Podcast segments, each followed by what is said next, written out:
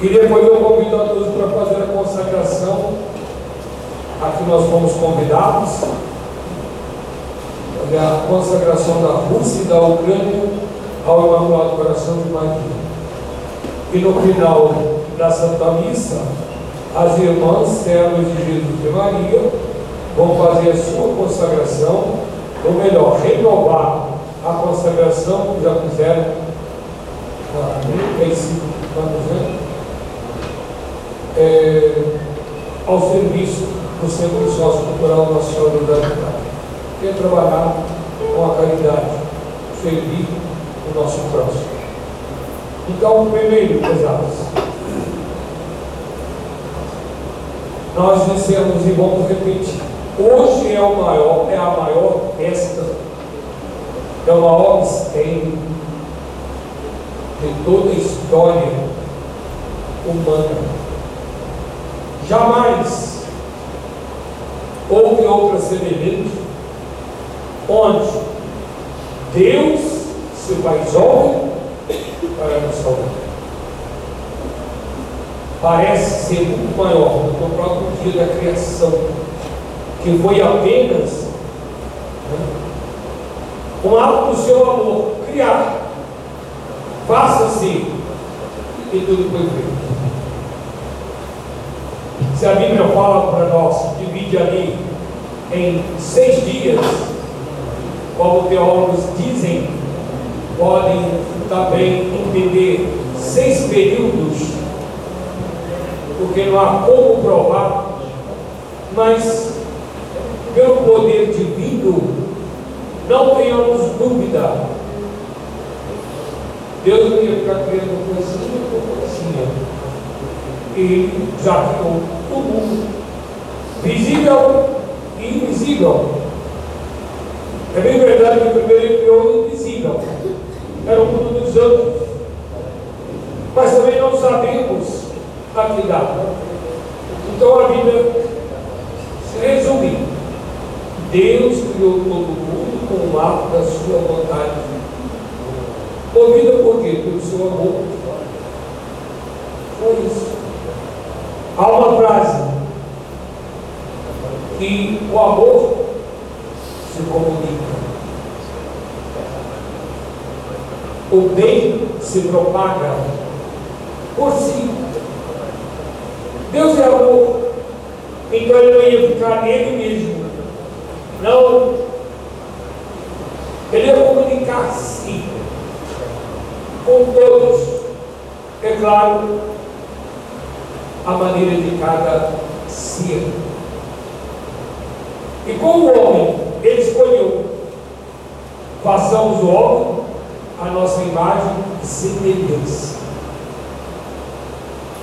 Ah, se nós pudéssemos entender, prezados, entrar nos desígnios de Deus, para sabermos quem somos nós, a imagem e semelhança de Deus. Que poder, que excelência. Quando alguém aqui na terra, filho de uma autoridade, ah, pegaria filho do seu fulano, da dona fulana, e você? Você é de Deus, que está acima de qualquer fulano e qualquer fulana acima. Você é filho de Deus. Quem é Deus? é um ser perfeitíssimo, eterno, Criador do céu e da terra. É dele que você vive.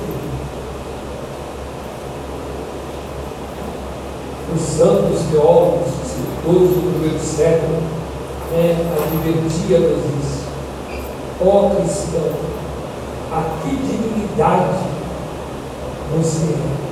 De que, de que dignidade você é? E você não aí você não se importa com a sua dignidade? Quantas vezes você vive como se fosse o mais miserável do mundo? Ou seja, no abandono de Deus? E fazendo seu valor no meio dos maus, ou mal, alimentando a sua memória, a sua inteligência, o seu coração com as coisas ruins, falsas, mentirosas, no mínimo materiais. Né? Materiais. Esquecendo das primeiras, das máximas, são as espirituais. Deus é espírito. E a para os espíritos. E eu fui criado para essa dignidade, para esse gozo, para essa felicidade. A de Deus. A mesma dignidade. E então, nós não vemos isso em parte alguma do orbe terrestre, de todos os tempos, onde nós podemos admirar a grandeza do homem na finalidade para a qual ela foi criada.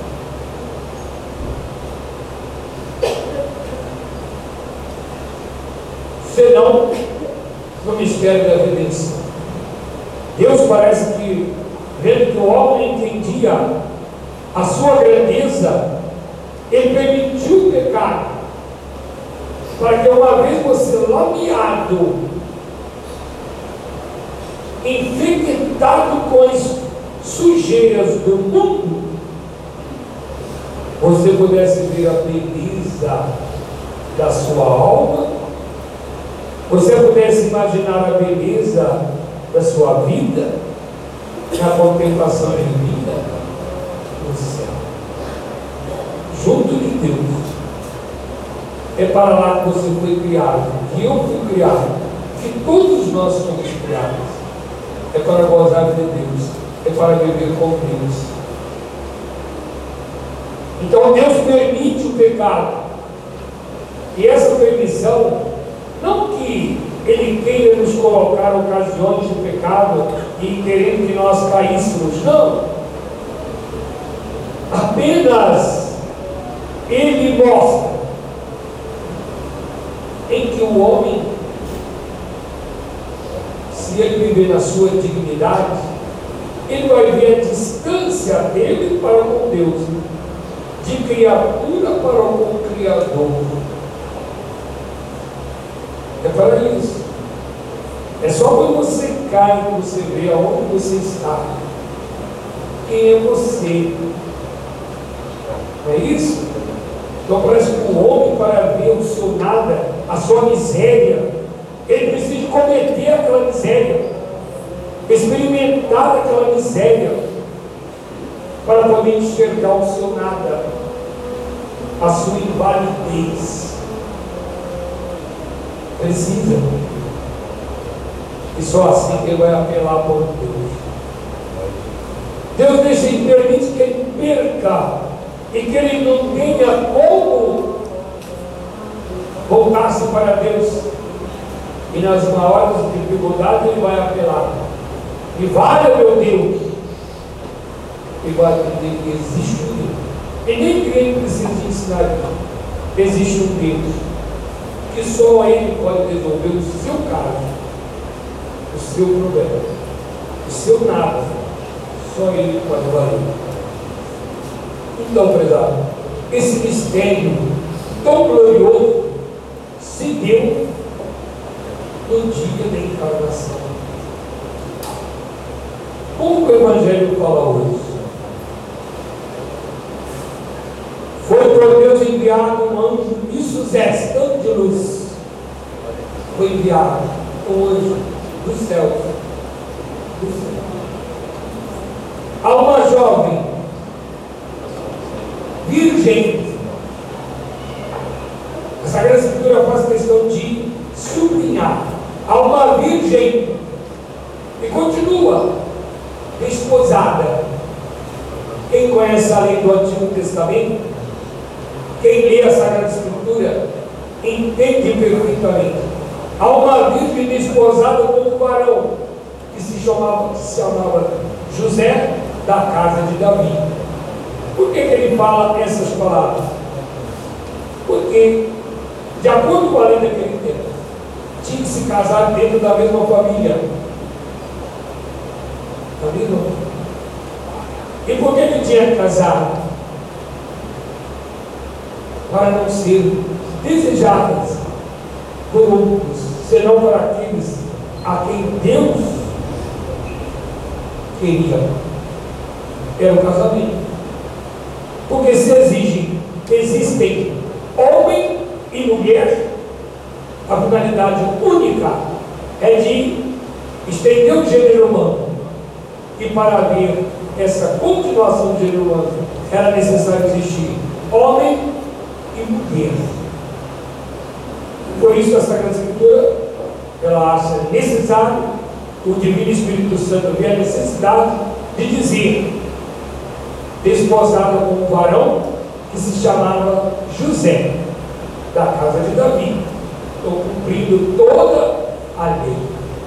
E com isso ela não tinha dito, Deus, na Sagrada Escritura, Deus não podia dizer assim, ela estava dizendo que Maria já havia vivendo, já estava habitando, coabitando numa casa com José. Não, olha como ele diz. Apareceu uma virgem desposada. Por quê? O termo ali melhor, outras traduções trazem para nós, prometida. É como hoje nós falamos, quando se pede um casamento, né? Quando se pede um casamento, se torna noivo, é aquela comprometida. Mas não cogitavam, é isso que significa. E se eles tinham se prometido um ao outro, era justamente com essa finalidade. Porque qualquer mulher do Antigo Testamento que não estivesse casada e aparecesse grávida, ela era morta publicamente a pedradas. Então eles ignoravam que? A virgindade. Jesus ainda não tinha vindo para mostrar a beleza da virgindade, da santa pureza.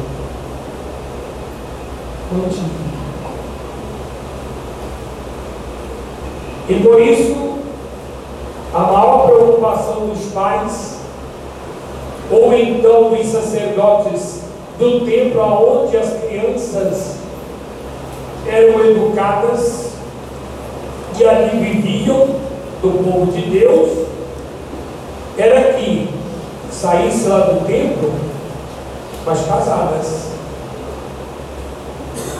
Casadas. Para que? Para que não acontecesse que fossem é, amaziadas, sem a bênção, sem o consentimento divino. É isso que eles sempre diziam e faziam, que nos transmite isso através das Escrituras. E assim estava quando nosso Senhor, então, poderíamos imaginar, no conselho do céu, o Pai e o Filho e o Espírito Santo. Já existindo eternamente, resolveram naquele instante, não há tempo para o Espírito, não é verdade? Não é verdade? O Espírito não tem dia, não tem hora, não tem mês, não tem ano. Gente pergunta isso. E eles então chegou um momento que ele se determina. Vamos salvar a humanidade. Remir a humanidade. Porque pecaram e não Mas como fazer? Não vamos agora descrever, imaginar. Vamos ser um pouquinho mais rápido e podemos logo dizer essa Trindade Santíssima que queria salvar toda a humanidade, o Filho se propõe, o Filho se propõe ao que? Assumir a nossa natureza. Se tornar homem, para que, como homem, ele reparasse o pecado da humanidade. E como Deus, ele pudesse render a Deus um sacrifício digno para reparar o pai ofendido e de certo modo ele era infinitamente ofendido. O pecado dela, de certo modo, era, era infinito, porque a gravidade de uma falha se mede pela divinidade ofendida, que no caso era Deus. E todo pecado, isso existe pecado quando eu me rebelo contra Deus, de certo modo, todo pecado é infinito, porque eu ofendo a Deus que é infinito. E por isso, esse mal é infinito. Como nós precisamente um poder que é nosso Jesus Cristo, para reparar o Pai ofendido infinitamente. Está certo? Então Jesus se propõe. Deus então manda o anjo que vem a Nazaré para anunciar Maria. Ave cheia de graça, o Senhor é contigo. Até aí, Maria ouve. Né? Queríamos, obrigado, Senhor. Ave cheia de graça, cheia, só ela sabia, só Deus sabia que ela era a cheia de graça. Como Santo Teresinha nos explica, cheia é aquela que não cai nem mais, não cabe nem mais uma gota, um copo cheio d'água. Se está cheinho, você coloca uma gota, uma gota escorre. Maria cheia de graça significa que ela não tinha um pontinho onde não era Deus quando não era conforme a vontade de Deus, não era cheia de graça. Então ela era cheia de graça. Na Bíblia protestante não tem essa expressão, ave cheia de graça. Não tem. Eles entendem bem o que vale essa palavra para essa grande escritura. Ave cheia de graça. Porque se ela é cheia, ela nunca teve falhas. Então, ela é a Imaculada. Conceição. É aquela concebida sem pecado.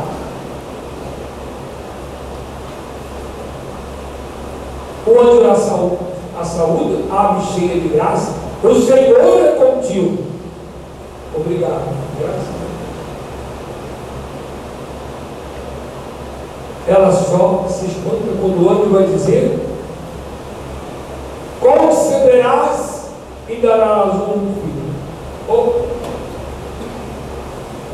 Não. Eu não conheço homem, não conheço varão. Está vendo que ela entendia o que era casamento.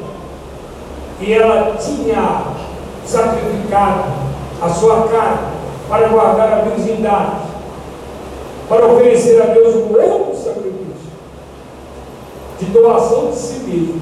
Se ela já tinha se doado a Deus, não é agora que ela se repartiu com o homem, com a criatura. Não, ela já tinha se dado totalmente a Deus. Mas, Padre, então por que eu dou? Volta aquela pergunta do início.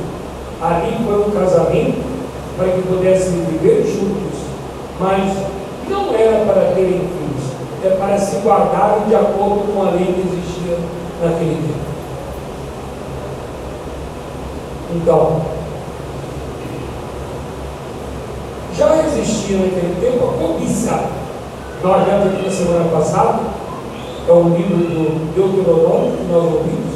Não cobiçarás nada do seu próximo. Ele vai dizer assim: a sua escrava, a sua esposa. Não é assim? as suas coisas. Então já existia esse pecado cobiçado, o que é do próximo.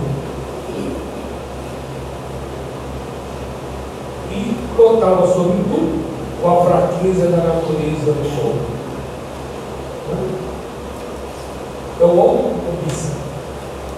É o homem que reza. A mulher concorda e ajuda. Né? Mas é o homem. Né? Então, Nossa Senhora, por isso, e claro, foi Deus, né? Ela se une a José, aquele primo, para guardar reciprocamente a virgindade. Tanto ela como José. Estaria também preservado de qualquer cobiça. Não cobiçar as coisas alheias. Estava no Deuteronômio. Não cobiçar. Por isso, quando deve pode ser físico, mental, né? pelo desejo, e é pecado mortal.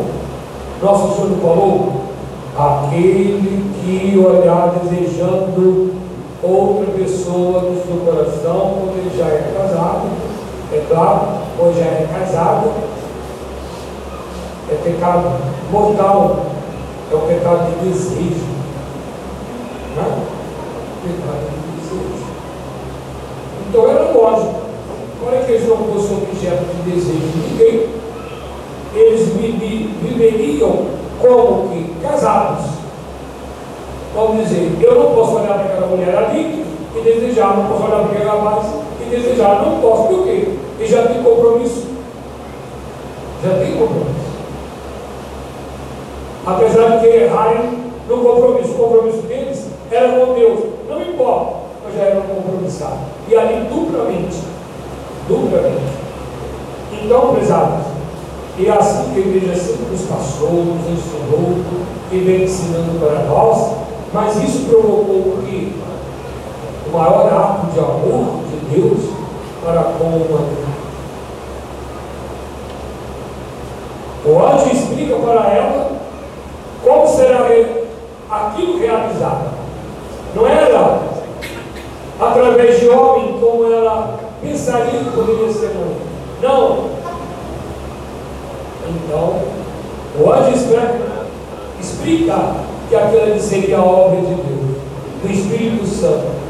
Então ela adere, seja feita a vossa vontade. Aqui está a escrava do Senhor, faça em mim segundo a vossa vontade. E aí o verbo, aí o verbo se escravo. É nessa intenção também que a gente reza sempre e nessas palavras a gente seja E é por isso que o Padre reza o Evangelho no final da Santa Missa, porque houve uma heresia né, e não aceitavam justamente essa fidelidade, essa doação de Maria, é os docetas, fazia distinção né, na virgindade de Maria, na criação dos seus filhos. Quais seus filhos? Nenhum, só Jesus. Mas a Bíblia fala em irmãos, é a linguagem própria hebraica. Então houve hereges que duvidavam da virgindade de Nossa Senhora de São José e duvidavam, portanto, já que tinha irmãos. Eles não sabiam explicar e não queriam explicação. Então havia os docentes. Aí a igreja colocou o evangelho né, da encarnação no final da Santa Missa, por isso que a reza até hoje, e ali o padre recorda para os fiéis. Né, no início existiu o verbo, e o verbo estava em Deus, e o verbo se faz carne e habitou entre nós. O Evangelho final da Santa Missa é sempre para esclarecer para o povo fé cristã contra a heresia dos docetes que não aceitavam que José fosse virgem e não teria tomado Maria como esposa carnal. Não aceitavam. Eles erraram. É isso? mas nós aceitamos, nós veneramos e nós adoramos Jesus, filho de Maria. Jamais um homem que deixou a divindade. Por isso foi obra do Espírito Santo. E o verbo se fez.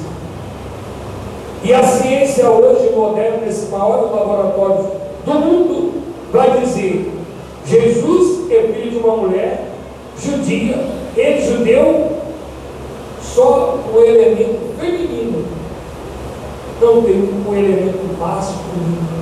No seu sangue não aparece da o DNA, masculino não aparece, é só o feminino. É a maior prova, vamos dizer assim, para os heréticos, para os, os cínicos, né? vamos dizer assim, e os sem Deus, que não aceitam Maria foi a sempre virgem. Mas a Bíblia diz: uma virgem conceberá e darás à luz um filho, como virgem. E aí que está o grande milagre. Na leitura da Epístola, nós vamos fazer daqui a pouquinho. Acas foi um rei de Israel. E ele estava para combater um grande povo que tinha muito medo. E o profeta Isaías perguntou peça o sinal do céu. Pois ele era temente a Deus. Ele disse, não vou pedir. Chega. É, o incômodo que me, dá, que me dá o povo. Não vou agora duvidar do meu Deus. Aí Isaías fez a profecia. Como sinal, Deus então vai te dar o sinal. Qual era o sinal? Uma virgem concebida. E não é normal. Nunca foi. Desde Eva. A virgem, quando pede sua virgindade, ela concebe. Quando ela concebe é porque ela perdeu a virgindade. Então era um sinal. Uma coisa diferente. Uma coisa contra a natureza. Ser virgem e não perder a virgindade. Isso é coisa. Não é natural. Não é. Se não é natural, é porque Deus colocou sua mão. Porque o que é milagre? É uma ação contrária à própria ordem da natureza. E ali houve. Naturalmente, uma virgem perde a virgindade. E Maria não. Conceberás sem perder a virgindade. E darás à luz um filho sem perder a virgindade. Por isso nós perguntamos assim: Maria foi sempre virgem? o catecismo responde para nós: sim, foi antes do parto, durante o parto e depois do parto. Ela foi a sempre Virgem Maria. Sempre foi a sempre Maria. É a nossa fé. É a verdade revelada. E isso nós cremos. Nós adoramos esse mistério. Com isso, amigos, hoje, essa maior festa do, da história, em que o Deus se torna homem como nós, para nos tirar do pecado, é o dia de cada um de nós na nossa vocação. Se você já é casado, você já é religioso, sua vocação já foi definida. Se você é jovem, você deveria pedir a Deus nosso Senhor, para que Ele te ajude a descobrir a vocação, ou seja, qual é a vontade de Deus sobre mim. Eu quero, como Maria, viver unicamente para Deus nosso Senhor, na missão que Ele me der, na vocação que Ele me der. E em todas chamadas, em todos os chamados de Deus, ele só será perfeito se nós fizermos como Maria. Dê aquele sim, sim, faça assim, conforme a voz santíssima. Você se casou? Precisa de seu sim. Sim.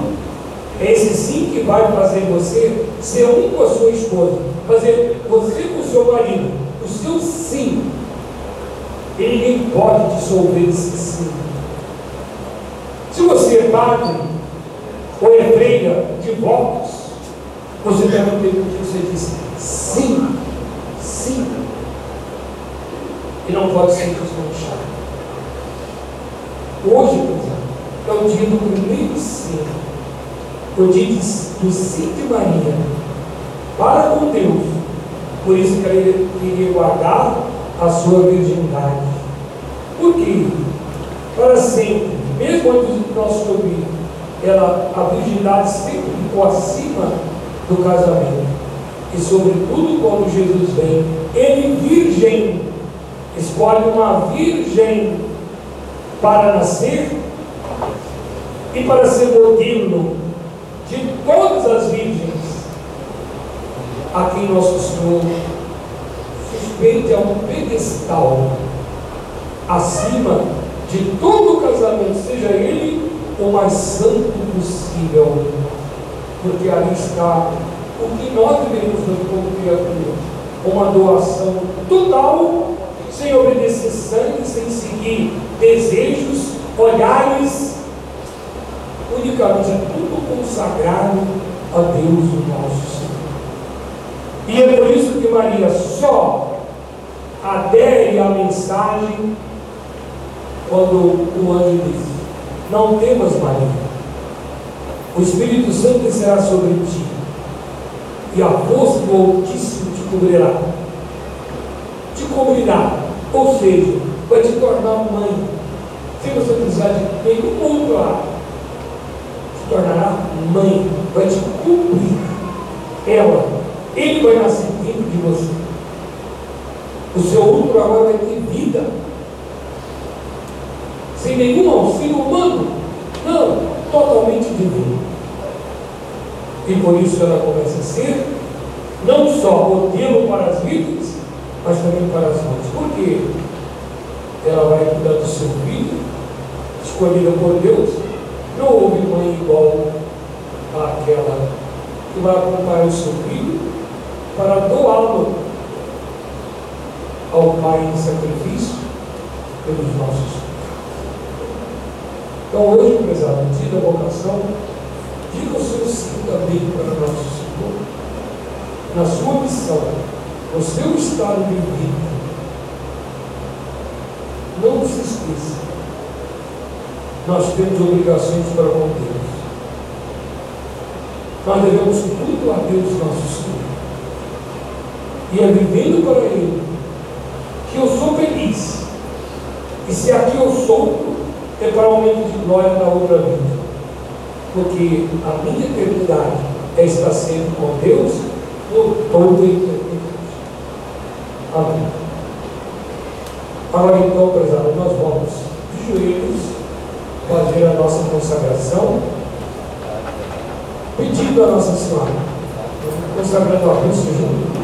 Os desejos do Pai, os desejos da igreja, devem ser os nossos desejos. Por isso também nós vamos pedir junto com o Pai, junto a cristandade no mundo inteiro. Consagrando a Rússia em uma coração de Maria, Rússia e Ucrânia, né? Sabendo que eles eram todos os países e que a proteção de Maria é invocada, e ela lhe prometeu o reinado do seu coração sobre a humanidade para levar essa humanidade até Deus, nosso Senhor.